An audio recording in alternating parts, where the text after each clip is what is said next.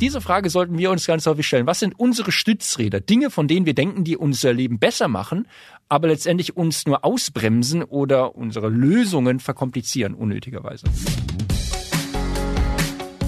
Ideen für ein besseres Leben haben wir alle.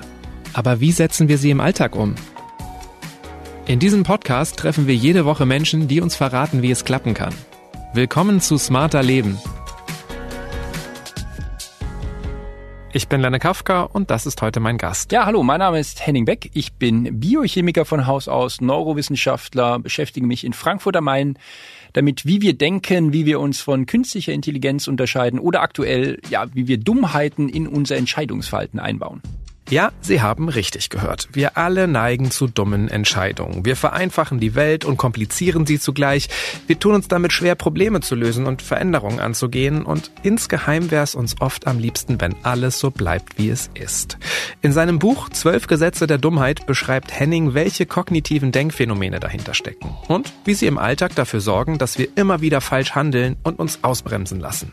Wie wir aber trotzdem sinnvolle Entscheidungen treffen, Lust bekommen, Zukunftspläne zu schmieden, Frieden und gesellschaftlichen Wandel voranbringen können, das besprechen wir in dieser Folge. Henning, gerade gebildete Menschen neigen dazu, dumme Entscheidungen zu treffen. Wie ist das zu erklären? Ja, das hat mich auch gewundert. Ich, ich habe gedacht, äh, je gebildeter du bist, je mehr du weißt, desto mehr bist du davor gefeit, Tatsächlich zeigen die Studien aber, dass gerade die dogmatischsten, die engstirnigsten und auch die Menschen, die am meisten denken, sie würden nicht auf Denkfehler reinfallen, das sind häufig diejenigen, die am gebildetsten sind, ähm, die am rhetorisch ausgebildetsten sind. Und das zeigt einfach, dass viel zu wissen oder gut gebildet zu sein gar nicht ausreicht, um klug zu entscheiden. Apropos gebildet, du bist Neurowissenschaftler, hast einen Doktortitel. Wie verhinderst du so eine Art Fachidiot zu werden? Tja, was soll ich da sagen? Ich versuche, ähm, mich mit anderen Leuten auszutauschen. Ich fahre zum Beispiel viel Rennrad. So, und das Schöne beim Rennradfahren ist, du siehst unterschiedlichste Berufe. Du trainierst mit einem Fliesenleger, mit einem Lehrer oder ein Kumpel von mir, der macht Immobilien in Frankfurt. Sprich, du schaust in ganz viele andere Branchen rein und zwar unabhängig von deiner üblichen Umgebung. Und das ist schon mal schon mal interessant und wichtig, dass du einfach äh, rauskommst aus deinem eigenen Denken, weil die größten Denkfehler hängen damit zusammen, dass man einfach nicht über den Tellerrand hinausschaut und dann bist du in deiner Denke gefangen und dann beginnen dumme Entscheidungen. Neigen wir auf unserem Fachgebiet gerade zu dummen Entscheidungen oder zu Selbstsicherheit? Zu übertriebener? Ja, es ist aber nicht nur das Fachgebiet, ja. Also Menschen, wenn sie viel wissen, richten sich in diesem Wissen ein. So, wenn ich jetzt Menschen dazu trainiere, rhetorisch sich eloquent auszudrücken, dann bewaffne ich sie natürlich mit den besten Methoden, um sich zu verteidigen gegen andere Meinungen, ja. Und wenn du einmal deine Meinung gefasst hast, das muss noch nicht mal deine Fachrichtung sein, es kann allgemein deine Ansichten sein, dann verteidigst du die eben auch entsprechend gut. Und dann ist es wichtig, dass man sich dessen auch bewusst wird, weil die größten Dummheiten beginnen, wie gesagt, immer dann, wenn man dogmatisch an dem festhält, festhält, von dem man glaubt, dass es immer stimmen wird. Okay, dogmatisches Denken. Du sagst ja auch, wir haben die Verantwortung, gut zu denken. Wie entscheidest du denn bei dir selbst, ob deine Gedanken gut oder schlecht sind, dumm oder schlau? Das weiß ich nicht. Also jede Entscheidung beginnt ja damit, dass ich nicht weiß, wie es ausgeht. Also zwei plus zwei ist vier, ist nicht das Ergebnis der Entscheidung. Das ist das Lösen von einer Rechenaufgabe. Entscheidungen haben immer diesen unangenehmen Teil, dass wir nicht wissen, wie es ausgeht. Wir können es erst im Nachhinein beurteilen, ob eine Entscheidung gut ist oder nicht. Ganz ehrlich, du musst die Verantwortung zum Schluss dafür übernehmen. Aber ich weiß nie, ob sie stimmt. Aber dumme Entscheidungen sind die, da weißt du eigentlich, das ist jetzt nicht so clever, das jetzt zu tun, aber du machst es trotzdem. Also dumme Entscheidungen könnten wir verhindern, dummes Denken nicht? Es ist immer so ein zweischneidiges Schwert, ja. Also nur dadurch, dass wir Fehler machen, können wir ja auch kreativ sein, Probleme neuartig lösen. Wir sind eben nicht perfekt. Das hat das hat auch gewaltige Vorteile, ja. Dummheit ist immer so, beginnt immer dann, wenn ich mir meiner Sache zu sicher bin, wenn ich glaube, unfehlbar zu sein und dann aufhöre, wirklich clever abzuwägen und zu schauen, hm, könnte die Sache auch anders ausgehen, wie cover ich mich gegen andere Ergebnisse, die kommen können, kann ich mich vorbereiten auf Eventualitäten nein, ich halte an dem fest, was ich möchte, was ich will, was ich glaube. Und das wäre dummes Entscheidungsverhalten und auch dummes Denken. In deinem Buch habe ich jetzt gelernt, wir Menschen neigen alle zu Denkfehlern, alle immer wieder zu dummen Entscheidungen, zu dummem Denken. Ein entscheidendes Problem ist zum Beispiel, dass wir Sinnzusammenhänge sehen, wo es gar keine gibt. Was wäre dafür ein typisches Beispiel? Also das hört man immer wieder. So kleine Kinder argumentieren häufig, auch Erwachsene übrigens, so, so nach dem Motto, warum ist die Ozonschicht da? Damit die Menschen vor UV-Strahlung geschützt sind. Nein, die Ozonschicht ist nicht dafür da, damit wir vor UV-Strahlung geschützt sind. Wir sind da, weil es eine Ozonschicht gibt. Nicht wahr? Und genauso argumentiert man, dass man in Sachen einen Sinn hineininterpretiert, auch wenn gar kein Sinn da ist. Der Fachbegriff ist, du hast es gesagt, Sinnfehlschluss, äh, teleologischer Fehlschluss wäre der Fachbegriff dafür. Das liegt daran, dass das Gehirn sich immer vorstellt, eine Ursache für etwas zu sein. Menschen erkennen Ursachen, indem sie sich mental da reinversetzen. Du machst so ein Gedankenspiel. Nun haben Menschen in der Regel eine Absicht mit dem, was sie tun. Und deswegen folgern wir schnell, alles, was eine Ursache hat, hat auch einen Zweck. Das ist aber falsch. Also ganz viele Sachen passieren ohne Zweck. Alles hat eine Ursache, aber viele Sachen passieren ohne Sinn. Die Evolution passiert komplett ohne Sinn, ja, aber mit ganz vielen Ursachen. Und deswegen fangen Menschen an, in Schicksalsschläge Sachen hinein zu interpretieren, suchen nach dem Sinn des Lebens oder solchen Sachen, obwohl wir uns fast sicher sein können, dass die meisten dieser Dinge nur eine Ursache haben, aber nicht per se einen Sinn. Wie enttarnen wir das bei uns selbst? Also im Grunde, wenn wir anfangen zu begründen, wie merke ich das selber? Klar, also das mit der Ozonschicht das hätte ich jetzt wahrscheinlich dann doch schnell selbst bemerkt, aber es ist ja gerade, ja, wenn du auch sagst, bei Schicksalsschlägen, da sind wir dann oft in unserem eigenen Denken gefangen. Also wie, wie enttarnen wir das? Also, nur wenn Menschen die Entscheidungen für etwas treffen, haben sie eine Absicht oder einen Zweck. Also alles, was in der Natur passiert, passiert ohne Absicht. Es gibt ja keinen Naturgeist, der dahinter steht und sagt, ja, das passiert mit einem bestimmten Zweck oder sowas. Auch wenn man häufig so argumentiert. Antonio Guterres hat gesagt, der Klimawandel ist die Rache der Natur. Die Natur rächt sich nicht. Ja, die hat ja keine Absicht, den Menschen jetzt irgendwie zu vernichten oder sowas. Das ist wichtig, dass wir uns klar machen, nur wenn Menschen im Hintergrund stehen und die Fäden ziehen, Entscheidungen treffen, dann gibt es eine Absicht oder einen Zweck. Sonst nie. Ja, oder Lebewesen, oder? Also ja, da kann ich schon anfangen zu argumentieren. Ist es jetzt ein Instinktverhalten? Ist es okay, jetzt, also okay. wenn, wenn jetzt, wenn jetzt irgendwie so ein Bakterium oder sowas sich da vermehrt, dann hat es ja nicht die Absicht, mhm. sich zu vermehren. Ein Virus lebt ja noch nicht mal, hat auch nicht die Absicht, Menschen zu vernichten. Es folgt einfach einem biologischen Prinzip.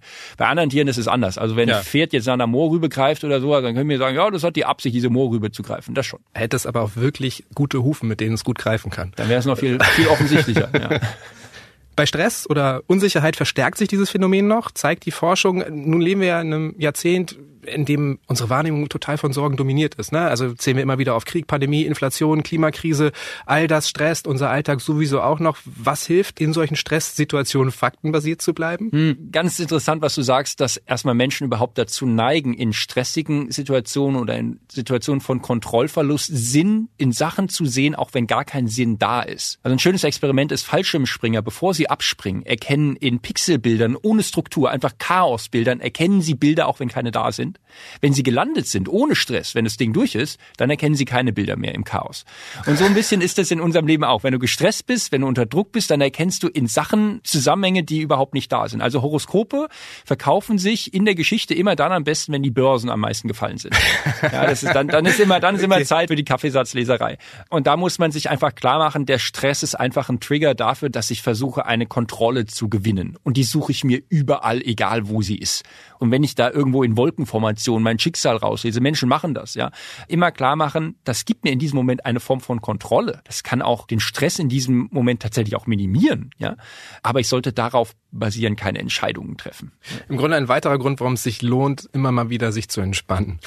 Wir neigen nicht nur zu Sinnfehlschlüssen, wir sehen uns auch alle so ein bisschen als Nabel der Welt. In deinem Buch habe ich ein schönes Beispiel auch gefunden. Der Aussage, Bäume produzieren Sauerstoff, damit Menschen ihn atmen können, stimmten in einer Studie ganze 60 Prozent der Befragten zu.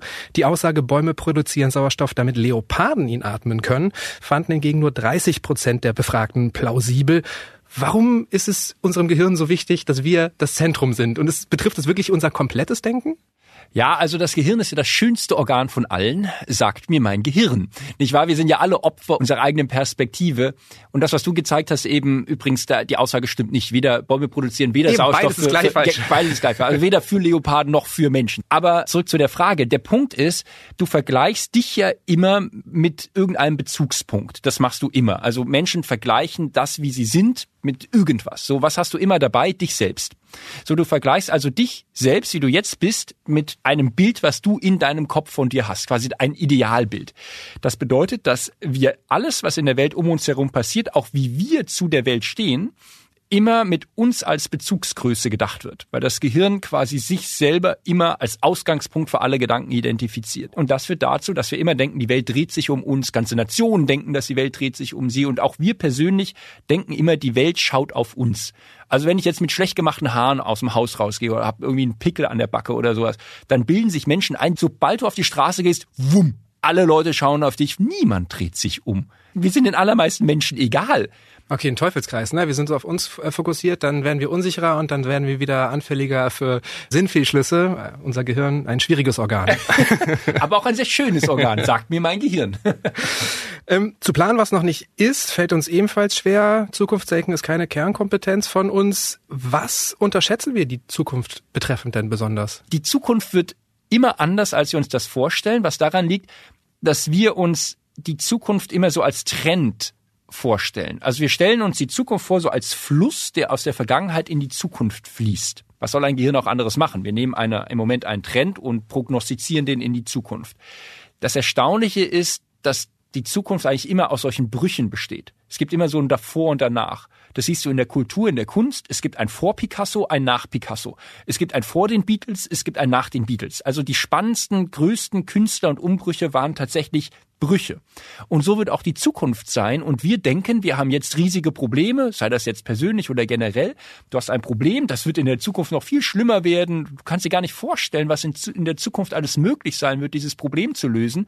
Weil dafür müsstest du ja so ein bisschen ein Träumer sein. Und das fällt uns schwer. Wir, wir sind sehr gut im Analysieren und sehr schlecht im Antizipieren von dem, was vielleicht kommen könnte. Wie ist es denn? Sind Fünfjahrespläne, Zehnjahrespläne dann sinnlos? Oder wie schaffen wir eine sinnvolle Vision für unser eigenes Leben? Habe lieber einen schlechten Plan als gar keinen. Also lieber nimm dir irgendwas vor, was du umsetzen kannst und justier das im Zweifel nach. Das wirst du sowieso tun müssen. Also jeder, der ein Unternehmen hat, der eine Familie leitet, der fünf Kinder hat oder auch nur eins, der einen Job äh, wechseln will oder sowas, hat einen Plan oder eine Vorstellung davon, wo er hin will. Das ist ganz wichtig. Genauso klug ist es dann aber auch, diese Vision, sage ich mal, oder diese Vorstellung, diesen Plan anzupassen. Da festzuhalten wäre genau dieses dogmatische und starkköpfige. Und gar nicht zu haben ist maximaler Kontrollverlust und du bist sehr anfällig, sehr willfährig in deinen Entscheidungen, machst mal dies, machst mal das und kommst da nicht voran. Das heißt, tatsächlich sich überlegen, wo will ich hin? aber nicht davon ausgehen, dass das das Ende der Reise ist, weil ein großes Problem entsteht, wenn du dir Ziele setzt. Du kannst nur verlieren wenn du ein Ziel setzt, und ich kenne ganz viele Menschen, die setzen sich Ziele in ihrem Leben, äh, ich möchte in fünf Jahren da sein und in zehn Jahren da sein. Das Problem ist dann, es gibt zwei Optionen. Möglichkeit eins, du erreichst das Ziel nicht. Dann hast du verloren. Die zweite Möglichkeit ist, du erreichst das Ziel. Dann hast du auch das Ziel verloren. Dann ist es weg. Und es gibt viele Menschen, die beim Erreichen eines Ziels in so eine Entlastungsdepression fallen, die sagen, oh, ich habe es geschafft, was kommt jetzt? Das typische Loch, in das genau. man fällt. Es gibt Leute, die werden Olympiasieger und fallen in ein Loch. Oder Leute, die kommen an die Spitze von einem Unternehmen, erreichen ihren Lebenstraum, was weiß ich, haben ihr Haus gebaut oder was auch immer. Und dann stehst du da und dann hast du auch kein Ziel mehr. In diesem Loch, in dem du bist, da musst du auch erstmal wieder rauskommen. Sprich, statt sich starr auf ein Ziel zu fokussieren, ist es besser zu sagen, ich habe eine Vorstellung, wo ich hin will, aber ich passe dir auch an. Ich bin ja keine Maschine. Und das justiere ich dann. Und so komme ich dann am besten durch mein Leben durch. Gerade was die Zukunft betrifft, machen wir aber auch immer oder neigen wir, die meisten von uns, glaube ich, aber immer wieder auch zu total offensichtlich dummen Entscheidungen. Rauchen, saufen, keine private Altersvorsorge, wenig Bewegung. Wieso machen wir das, obwohl wir das doch rational wissen, dass das total dumm ist von uns? Das liegt daran, dass wir uns unsere eigene Zukunft vorstellen wie eine komplett fremde Person. Also konkret, du sitzt jetzt vor mir. Du sitzt jetzt an diesem Mikrofon, du hast die Kopfhörer auf. Stell dir vor, wie du jetzt an diesem Mikrofon sitzt. Was in deinem Gehirn passiert, sind hauptsächlich zwei Regionen aktiv. Eine im vorderen Bereich, die konzentriert sich auf diesen Moment und eine eher im hinteren Bereich, die schafft eine mentale Vorstellung davon, wie du gerade bist, ein Ich-Empfinden. So, wenn ich dir sage, stell dir vor, wie du in zehn Jahren hier in diesem Gebäude arbeitest, dann stellst du dir eine Person in zehn Jahren vor, aber nicht dich in zehn Jahren. Das Gehirn ist gar nicht so aktiv wie in diesem Moment jetzt, sondern diese Bereiche, die für die Ich-Wahrnehmung zuständig sind, die sind bei deiner Zukunftsvorstellung gar nicht aktiv. Mit anderen Worten, dein zukünftiges Ich wird verarbeitet wie eine komplett fremde Person. Und auf Kosten einer komplett fremden Person lebt es sich leicht. Ja, da kannst du zu Hause auf dem Sofa chillen, musst nicht ins Fitnessstudio gehen, kannst da rauchen und Chips essen die ganze Zeit, weil das zukünftige Ich soll sich ja bitte schön drum kümmern. Ist aber eine fremde Person. Ja, easy. Ne? Dann kann ich auch leicht auf deren Kosten leben. Und das ist das Problem, weshalb Menschen häufig akut nicht in die Gänge kommen. Ich habe das Gefühl, dass mein Gehirn auch mein Gegenwarts-Ich noch zusätzlich unterstützt, weil wenn dann irgendwie eine Studie rauskommt, man darf doch eine Tasse mehr Kaffee am Tag trinken oder ein Glas Wein pro Woche mehr, dann freue ich mich wirklich im ersten Moment. Denke auch mal so, oh nein. Ja. Ähm, ist ja, das auch es typisch? Gibt, es gibt auch so Risiko, so Risikoeinschätzung. Irgendwie eine Bratwurst kostet dich irgendwie anderthalb Stunden Lebenszeit, wenn man das so aufsummiert, aber eine Tasse Kaffee bringt dir wieder äh, anderthalb Stunden und wenn du dir eine Bratwurst mit einer Tasse Kaffee runterspülst, dann bist du bei null oder sowas. Also Menschen rechnen sich das auch gerne schön, um sich die Gegenwart zu schützen. Und das ist sehr interessant, was du sagst. Menschen schützen nicht die Zukunft, sondern Menschen schützen ihre Gegenwart. Die Zukunft ist Menschen neurobiologisch egal. Also ich habe ja keinen Bezug zu den Menschen im Jahre 2120. Die werden meinen Namen noch nicht mal kennen. Ich kenne noch nicht mal den Namen des Opas meines Opas. Da muss ich in irgendeinem Buch nachschauen. Und deswegen tun Menschen alles, um ihr gegenwärtiges Ich zu schützen. Und das zukünftige Ich hat es da sehr schwer. Andererseits auch wieder dumm, ne? Weil die Gegenwart verbrauchen wir permanent. Jede Sekunde ist die Gegenwart vorbei und die Zukunft ist ja eigentlich das Entscheidende. Und es ist auch nicht nur die große, weite Zukunft, sondern ja, auch die nächsten zehn Minuten. Andererseits, wenn du die, auf die deutsche Sprache achtest, wir verwenden sehr selten das Futur. Das stimmt tatsächlich. Also wenn wir von der Zukunft reden, nehmen wir eigentlich immer die Gegenwart. Ich gehe nächste Woche ins Kino ich, ich gehe schwimmen. Ich sage nicht, ich werde nächste Woche ins Kino gehen. Das sagst du ganz selten. In unserem Sprachgebrauch zeigt sich eigentlich, dass wir uns die Zukunft auch als Gegenwart vorstellen. Und eigentlich ist die Gegenwart das Entscheidende für unser Handeln, weil nur das kann ich ja beeinflussen. Das heißt aber natürlich nicht, dass wir, dass wir dumm handeln, indem wir manchmal den Ast absägen, auf dem wir sitzen. Also wer nicht für sein Alter vorsorgt oder sowas oder wer raucht, ja, ganz konkret, natürlich, das ist dumm, weil du musst einen Preis langfristig dafür zahlen. Aber wir müssen uns klar machen, wir verändern nur dann unsere Gegenwart, wenn wir konkret einen Nutzen auch recht schnell sehen. Am besten in der Gegenwart sofort, und wenn das nicht ist, dann zumindest sehr schnell in der Zukunft, weil Menschen diskontieren, werten die Zukunft sehr schnell ab. Und das ist ein Problem, wenn wir langfristige Veränderungen anstoßen wollen. Egal, ob es jetzt um die Gegenwart oder die Zukunft geht, um gesellschaftliche Krisen oder kleine private, warum verzetteln wir uns so oft dabei, wenn wir versuchen, Dinge zu lösen, äh, Probleme zu lösen, Dinge anzuschieben? Auch das finde ich faszinierend, dass Menschen, also wenn sie was erklären sollen, suchen sie häufig eine einfache Erklärung. Ja, Sinnfehlschluss, wir suchen das Einfache in den Sachen, interpretieren Sinn rein. Wenn sie aber was lösen sollen, dann machen sie es häufig komplizierter. Also wir fügen in der Regel Sachen hinzu, wenn wir ein Problem lösen wollen. Und wir nehmen selten Sachen weg. Und das führt dazu, dass im Laufe der Zeit unser Leben so eskaliert. Also es sammeln sich immer mehr Sachen an oder auch bei Problemlösungen im Job oder sowas. Was machen die Menschen, wenn sie aufgefordert werden, Problem zu lösen? Die erfinden irgendwas. Irgendwas fügen sie hinzu. Baust du noch mal hier irgendwie was dran und da eine Lösung und da noch ein extra Feature und irgendwie sowas. Und das führt dazu, dass unser Leben immer unübersichtlicher, immer komplizierter, auch immer bürokratischer wird, ja. Und im Laufe der Zeit verlierst du dann eben diese Übersicht. Wenngleich es eigentlich cleverer wäre zu sagen, was kann ich denn weglassen? Also was sind so Sachen, die mich hindern, an dem dorthin zu kommen, wo ich jetzt hin will? Und mein Lieblingsbeispiel dafür sind Stützräder. Also ich habe noch Fahrradfahren gelernt mit Stützrädern. Das ist total bescheuert. Jetzt haben alle Laufräder. Genau. Weil Stützräder schulen ja das Gleichgewicht gerade nicht. An einem Spielplatz jetzt, da siehst du keine Stützräder mehr. So, so die Kleinen haben irgendwie so kleine Laufräder und das ist viel besser. Und die fahren auch viel früher Fahrrad als genau. wir.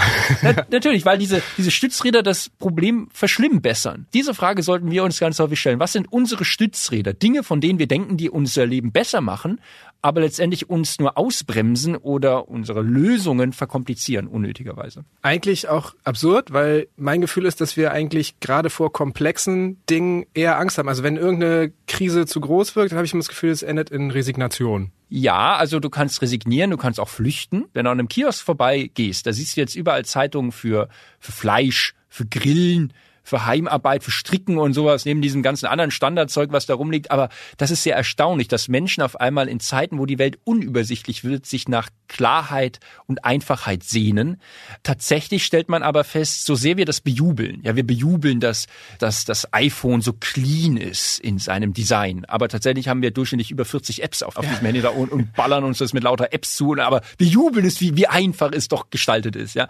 Und wir sammeln eigentlich immer mehr Dinge an. Einer der am schnellsten wachsenden Märkte weltweit ist der Markt für Lagerplatz der explodiert, weil die Menschen zu feige sind, die Sachen wegzuschmeißen. Ja, aber auf der anderen Seite jubeln wir über diesen Scandi-Look, dass alles so clean sein soll und diese tollen dänischen Möbel, die so einfach gestaltet sind und dann schmeiße diesen ganzen Gulasch auf diese Möbel dann drauf und willst du nicht entsorgen.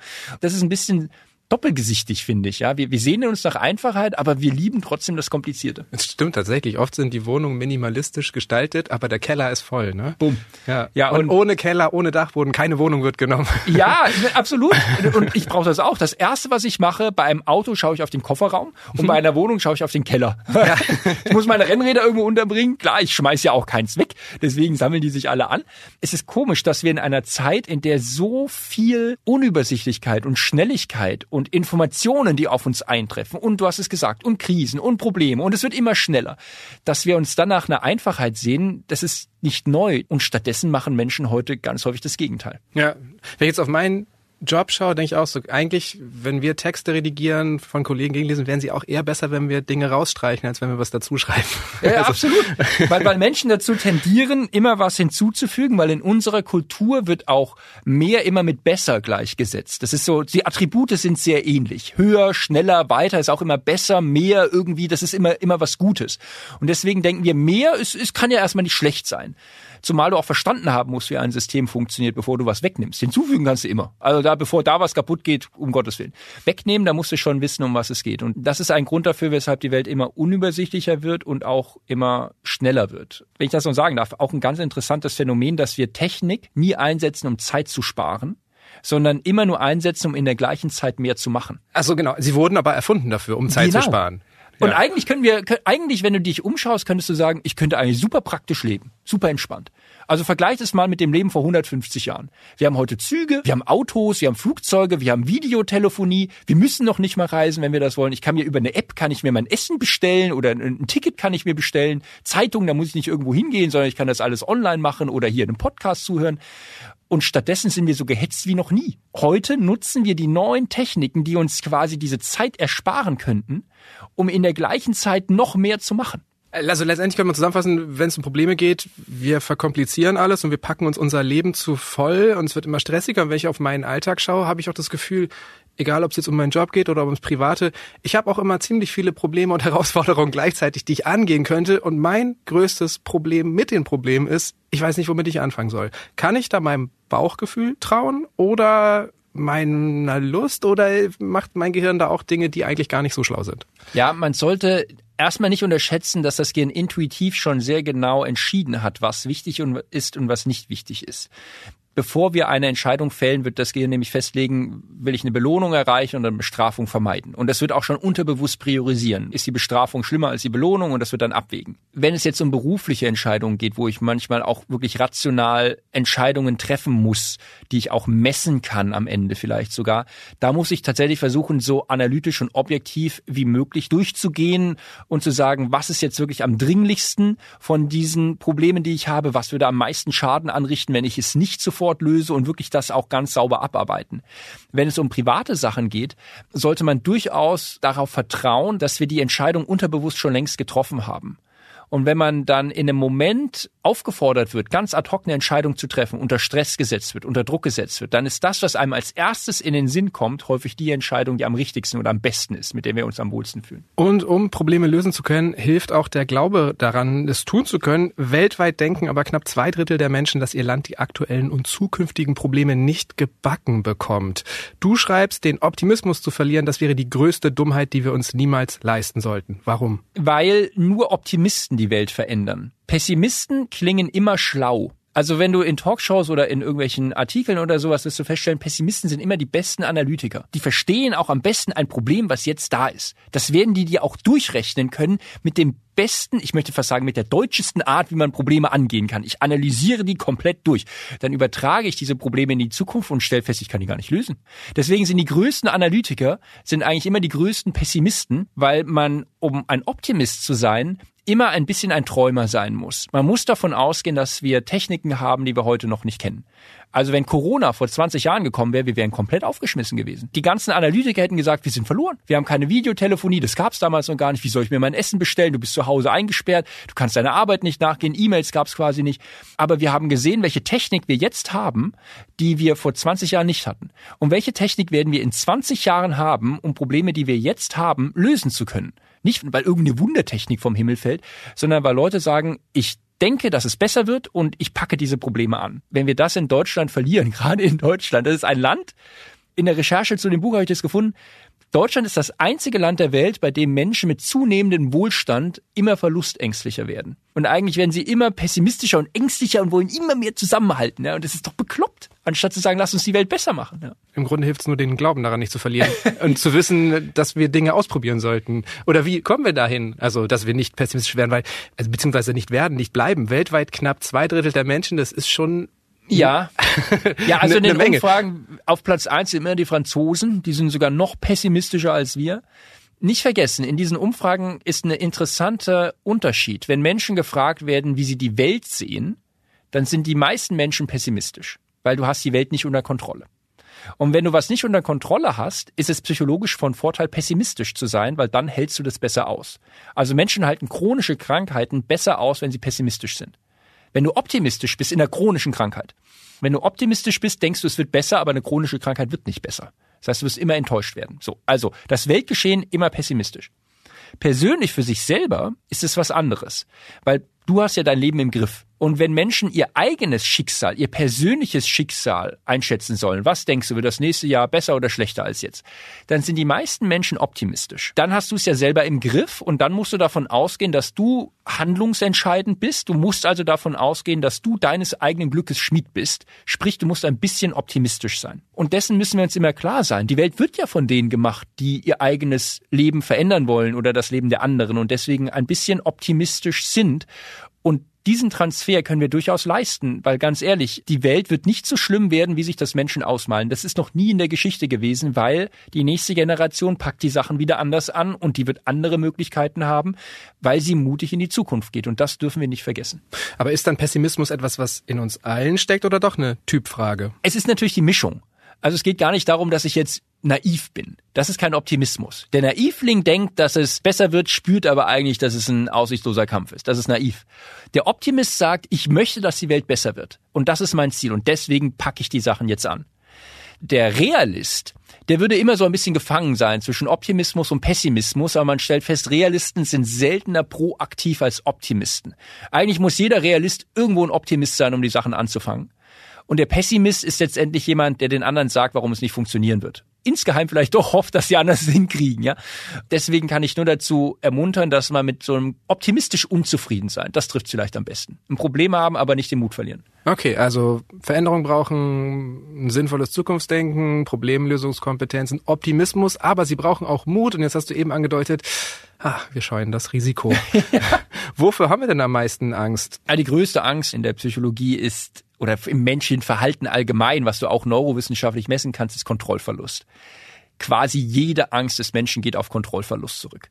Und deswegen versuchen Menschen mit aller Kraft die Kontrolle über ihr Leben zu gewinnen, über Abläufe zu gewinnen, über Politik, Gesellschaft. Also es geht immer darum, behalte die Kontrolle. So, und deswegen ist es wichtig, dass man bei allen Entscheidungen, die man trifft oder die man auch für andere Menschen treffen will, nicht vergisst, dass es letztendlich darum geht, eine Sicherheit zu erlangen und immer so einen Kontrollverlust zu vermeiden. Und deswegen scheuen Menschen häufig das Risiko, weil Risiko ist immer ein bisschen Kontrollverlust. Also es gibt sogar solche interessanten psychologischen Phänomene, dass Menschen davor Angst haben, nicht nur vor dem Verlust, sondern sogar vor dem Erfolg. Was passiert, wenn du erfolgreich bist, wenn sich alles ändert? Das ist auch eine Form von Kontrollverlust. Du kannst ja nicht in deine Komfortzone zurück. Stell dir vor, du hast jetzt einen Vorschlag für dein Unternehmen und das Unternehmen nimmt diesen Vorschlag an und befördert dich und auf einmal werden andere Arbeitskollegen hast du um dich rum, auf einmal ganz andere Projekte. Wow. Du kannst nicht mehr zurück dahin, wo du vorher warst. Und manche Menschen haben tatsächlich davor genauso Angst, wie vor der Angst zu scheitern. Also es geht letztendlich immer darum, gewinne eine Sicherheit in deinem Leben und wie schaffst du es, diese, diese Kontrolle zu behalten, dass dir das nicht alles entgleitet. Wie werden wir denn mutiger? Wie scheuen wir weniger das Risiko? Also zum einen, indem wir uns Verbündete suchen, die uns unterstützen. Also der Einzelgänger ist immer, der muss schon sehr von sich überzeugt sein. Ja, das ist in der Geschichte auch sehr selten der Fall gewesen. In der Regel sind es die Leute, die, die sich schnell Unterstützer holen, Leute, die einem Feedback geben können oder einem auch auffangen, wenn es halt nicht funktioniert. Und das wäre das Zweite, was ganz wichtig ist, dass wir ein Umfeld haben, in dem wir uns etwas trauen dürfen oder andere Menschen das Umfeld geben, Kindern beispielsweise das Umfeld geben. Nicht, dass wir sie in allem bestärken, immer permanent sagen, dass alles toll ist. Das ist es nicht. Aber dass man ihnen die Sicherheit gibt, egal was du tust, I'm there for you. Ich, ich helfe dir und wenn du, wenn du auf die Schnauze fällst, dann helfe ich dir wieder auf. Okay, das wäre nämlich jetzt auch meine Frage gerade gewesen. Wenn ich selber Risikovermeider bin und mich mit anderen Risikovermeidern und Vermeiderinnen umgebe, macht es das nicht auch schlimmer? Willkommen in Deutschland. Ja, dann, äh, dann dauert es halt ewig, bis du halt irgendwie so eine, so eine neue U-Bahn baust oder irgendwie sowas, weil du halt immer dieses das ist auch ein bisschen deutsch, diese Sehnsucht nach dem Nullrisiko. Die Deutschen lieben es, das Risiko fast maximal zu minimieren. Du stellst fest, die letzten Prozent der absoluten Sicherheit sind super teuer. Also ein Coronavirus von, die Inzidenz zu halbieren am Anfang von, wir hatten ja damals geredet, ich weiß nicht, von 200 auf 100 zu halbieren, das kriegst du hin. Zieht jeder eine Maske auf, ist nicht so besonders schlimm. Aber es auf Null zu drücken. Ist quasi unmöglich. Du müsstest ja die Leute alle einsperren, ja, damit sich keiner mehr begegnet. Es ist also faktisch unmöglich, kein Risiko zu haben. Und davon müssen wir uns frei machen. Und eigentlich machen das Menschen in diesem Land auch und daran müssen wir uns vielleicht ein bisschen erinnern. Also wir dürfen keine Angst haben zu scheitern. Wir dürfen den Mut nicht verlieren, weil dann sind wir weg vom Fenster. Ja, wir müssen, wir müssen testen, wir müssen es ausprobieren, wir müssen, wir müssen es versuchen zusammen besser zu machen. Wenn es nicht klappt, okay, dann lernen wir daraus und dann stehen wir auf und machen weiter. Und das ist so eine Einstellung, die man auch persönlich für sein Leben haben sollte. Aber die Leute, die das Risiko scheuen, dazu zu zwingen, riskantere Entscheidungen zu treffen, kann auch nicht funktionieren, denn Druck von außen mögen wir auch nicht. Was sind bessere Alternativen? Vor allen Dingen, weil unsere Gesellschaft, die funktioniert ja irgendwie über Verbote, Gesetze, Regeln. Ja, sie funktioniert aber auch über Anreize, über Freiheit und die Möglichkeit, dass sich Menschen ausleben dürfen. Ja, also das ist ja eigentlich das große Erfolgsmodell unserer westlichen Gesellschaften, dass jeder so ein bisschen seine Stärken einbringen kann und nicht vorgeschrieben wird, was du tust. Du machst das und du machst das. Du hast völlig recht. Also jemanden, der keinen Bock auf Risiko hat, jetzt zu etwas zu zwingen, kannst du vergessen. Du kannst generell vergessen, Menschen irgendwas vorzuschreiben, weil die erste Reaktion ist immer die Ablehnung. Also Reaktanz nennt sich dieses Phänomen. Das Gefühl von Freiheitsverlust, wenn dir irgendjemand was vorschreibt, egal ob es ein Gebot ist oder ein Verbot ist, immer erstmal Ablehnung. Wenn du Kindern sagst, geh nicht an die Schokolade oder an die Kekse, wollen sie an diese Kekse gehen. Welcher Club ist am interessantesten? Der mit der härtesten Tür. Weil da, wo du am schwersten reinkommst, da ist es am verlockendsten. Und so ist es immer. Wenn du Verbote machst, wird es besonders reizvoll, dieses Verbot zu brechen. Oder wenn du Menschen sagst, verhalte dich bitte so und so, dann wollen Menschen immer erstmal das Gegenteil machen. Also manche Sachen musst du auch mit Verboten durchdrücken. Wenn es ein reines Reaktanzverhalten ist, die Gurtpflicht wurde so durchgedrückt. Die Menschen waren aus Prinzip dagegen. Ich habe da Spiegelschlagzeilen aus den 70ern gelesen. Du glaubst nicht. Also das war eine Religion, eine nicht guttrag Religion, muss man so sagen. Das ist dann durchaus möglich, mit, mit einem knallharten ähm, Verbotsverhalten das langfristig durchzusetzen. Aber das ist doch spannend. Warum hat sich jetzt zum Beispiel dieses Verbot durchgesetzt, obwohl ja es eigentlich eine Religion ist, sich nicht anzuschneiden? Ja, also erstmal ist es kein großer Verlust, ein Gurt zu tragen. Also das ist erstmal ein persönliches Befinden am Anfang, aber wenn du drüber nachdenkst, du verlierst ja nichts groß. Mit dem Rauchverbot war das ähnlich. Der Verlust zu rauchen in einem Restaurant ist jetzt nicht so groß. Du kannst einfach rausgehen, du rauchst eine, aber es ist jetzt nicht so, dass du gar nicht mehr rauchen oh, ich darfst. Ich war ja? damals Raucher. Ich fand das erst schwierig. Ich bin im Nachhinein dankbar dafür. Genau. Aber ich fand das schon auch, es hat sich angefühlt wie ein Verlust. Ja, am Anfang immer, aber der Verlust ist nicht besonders groß. Oder andere Teile der Geschichte zeigen, wenn du eine technologische Alternative hast, dann kannst du das machen. Also du konntest den Walfang verbieten, weil du Wale nicht mehr jagen musstest, weil du hattest Erdöl, du hast das Pflanzenöle, du hattest Elektrizität, du musst keine Wale mehr jagen. Wenn du vor ja, vor 150 Jahren den Walfang verboten hättest, hätte es keiner gemacht. Alkohol kannst du nicht verbieten. Also man hat es versucht, Prohibition funktioniert nicht. Durch Alkohol hast du da Schmuggel ähm, ermöglicht. Die italienische Mafia in den USA entstand durch das Alkoholverbot, weil es keine technologische Alternative zum Alkohol gibt. Also erst eine Alternative und dann das Verbot hinterher schieben. Aber spielt da vielleicht auch mit rein, dass es um Verzicht geht? Weil es gibt ja zum Beispiel auch Verbote, die nie gekommen sind. Also dieser Veggie Day von den Grünen, der wird immer wieder hervorgekramt. Dabei existiert er ja gar nicht. Der hm. wird denen aber noch vorgehalten. Hm. Fühlt sich das so schlimm für uns an, weil es da um Verzicht geht? Verzicht ist für ein Gehirn immer Mist. Verzicht bedeutet, du hast etwas, was über das du dich definiert hast, was dir Status gegeben hat, gutes Gefühl, Glück, wie auch immer, und das hast du jetzt auf einmal weniger. Kann auch Freiheit sein, dass du dich über deine Freiheit, deine Mobilität definierst. Und wenn du das jetzt weniger hast, ist es immer schlecht. Also nicht alles ist ein Verzicht. Also Müll wegzuwerfen ist kein Verzicht. Wenn ich Geld an der Börse investiere, verzichte ich nicht auf das Geld. Ich investiere es. Aber viele Teile in unserem Leben, darüber identifizieren sich Menschen. Und wenn ich das wegnehme, dann ist es eine Form von Identitätsverlust und damit auch ist dieser Verzicht immer schlecht. Ich war jetzt in den USA gewesen und wenn du dort in Kalifornien, muss ich dazu sagen, das ist ein, ein spezieller Fall. San Francisco, eine spezielle Gegend. Wenn du dort in den Bioladen gehst, fühlst du dich wie ein Gewinner. Du gehst rein und du hast nicht das Gefühl, auf etwas zu verzichten. Du fühlst dich als Teil einer, wie soll ich sagen, cool. Es ist cool, dort zu kaufen. Es ist zum Teil sogar billiger, weil dir das da, Kalifornien kannst du billig Obst anbauen. Und wenn ich hier in einen Bioladen gehe, habe ich manchmal das Gefühl, ich bin so ein Sünder. Ich muss mich jetzt von meinen Sünden freikaufen, die ich vorher hatte, indem ich jetzt besonders gesundes Getreide oder so kaufe.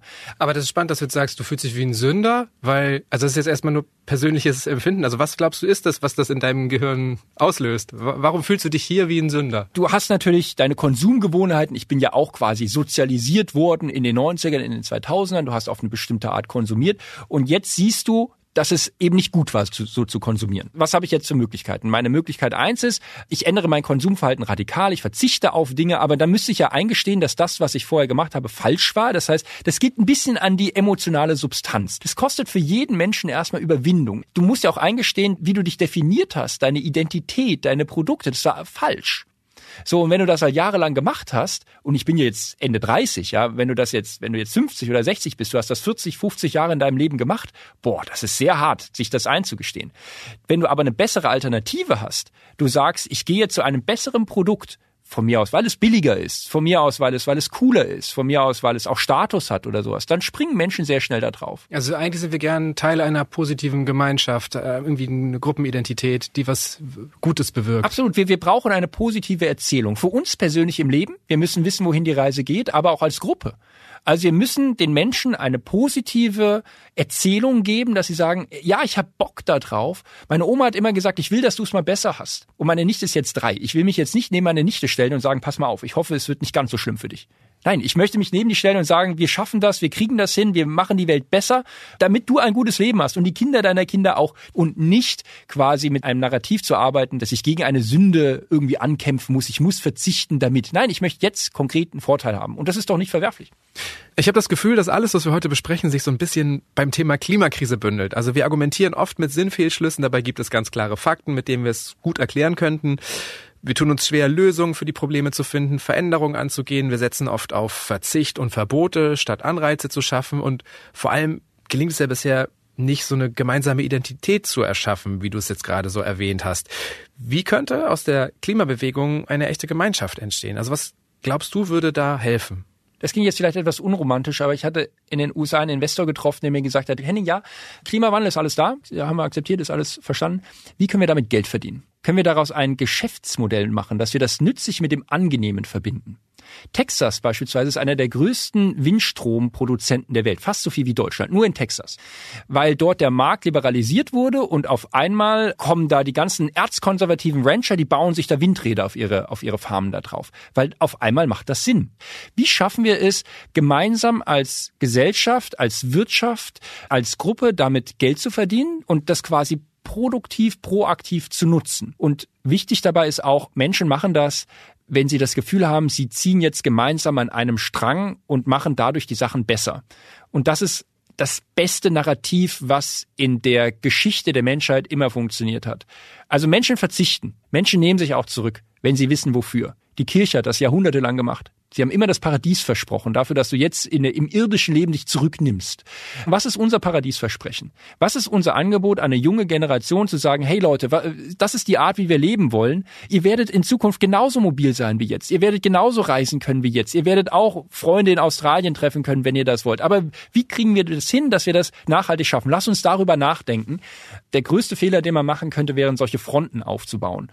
Also es geht im Grunde auch darum, Anreize zu schaffen. Ja. Ne? Und obwohl wir ich fokussiert sind, haben wir anscheinend eine große Sehnsucht danach, Teil von etwas Großem Gemeinschaftlichen zu sein. Menschen gewinnen ja Identität dadurch, dass sie Teil einer Gruppe sind. Ja, also so funktionieren ja Fußballvereine. Du bist ja oder überhaupt Sportvereine. Du jubelst einer Truppe zu und bist gegen die andere. Ja, das ist, schafft dir also eine Identität, wenn du Teil von einer Gruppe bist. Lass uns gemeinsam optimistisch die Sachen anpacken und dann haben Menschen Bock darauf. Ja. Also lass uns vielleicht auch abschließend nicht auf die großen Denkfehler schauen, sondern auf die größten, wichtigsten Triebfedern des menschlichen Denkens. Und da sagst du, das ist zum einen das Streben nach Freiheit, das Streben nach Ergebnissen, aber auch das Streben nach sozialer Anerkennung. Wie können wir also dieses Wissen nutzen, um für uns auch privat klügere Entscheidungen zu treffen? Menschen wollen frei und unabhängig sein. Niemand will ein Sklave sein. Ja, jeder will sich selber ausleben. Das ist ein großes gesellschaftliches Potenzial, was wir in unserer Kultur haben. Die baut ja darauf auf, dass jeder sich entfalten kann und wenn du Bäcker werden willst, wirst du Bäcker und wenn du ein Taxi fahren willst, fährst du Taxi. Das ist wichtig, dass wir das den Menschen geben, diese Perspektive, sich frei entfalten zu können. Das ist wichtig. Zum anderen, Menschen wollen besser werden. Menschen geben Geld für Fitnessstudios aus, um Gewichte von A nach B zu schubsen. Wie bekloppt. Aber du siehst deinen persönlichen Fortschritt. Bei jeder Veränderung, die wir machen, sei es in deinem persönlichen Leben, mach es möglichst schnell greifbar. Also je konkreter, je schneller das Ergebnis da ist, desto zufriedener sind Menschen. Und zu guter Letzt, ja, die gesellschaftliche Anerkennung für das, was du tust, ist eigentlich das größte Lob. Also ein ehrlich gemeinter Schulterklopfer, so nach dem, ey, das hast du gut gemacht. Finde find ich gut. Und dieser Zusammenhalt zu sagen, lass uns das gemeinsam anpacken als Gesellschaft, nicht in der Front gegeneinander, sondern gemeinsam da dran zu gehen, das schweißt die Leute zusammen und dann kriegst du auch große Probleme gelöst. Also Henning, hat mir wirklich Spaß gemacht mit dir. Lass mich dir verbal auf die Schulter klopfen. Danke für deine Zeit, danke ich fürs Gespräch. Das, ich gebe das zurück, das hast du toll gemacht. Ich danke dir. nee, war cool. Und weitere Infos und Anregungen zum heutigen Thema gibt Henning Beck, wie bereits erwähnt, in seinem aktuellen Buch Zwölf Gesetze der Dummheit. Der Link steht wie immer in den Show Notes. Die nächste Episode erscheint am kommenden Samstag auf spiegel.de und überall, wo es Podcasts gibt. Und wer in der Podcast-App oder beim Streamingdienst der Wahl bei Smarter Leben kostenlos auf Abonnieren oder Folgen klickt, verpasst keine Folge. Über Feedback und Themenvorschläge freue ich mich jederzeit. Einfach eine Mail schreiben an smarterleben.spiegel.de oder auch als Text- oder Sprachnachricht per WhatsApp an die 0151 728 29182. Dank geht an Marc Glücks und Olaf Häuser für die Unterstützung bei dieser Folge und das war's für heute. Tschüss, bis zum nächsten Mal.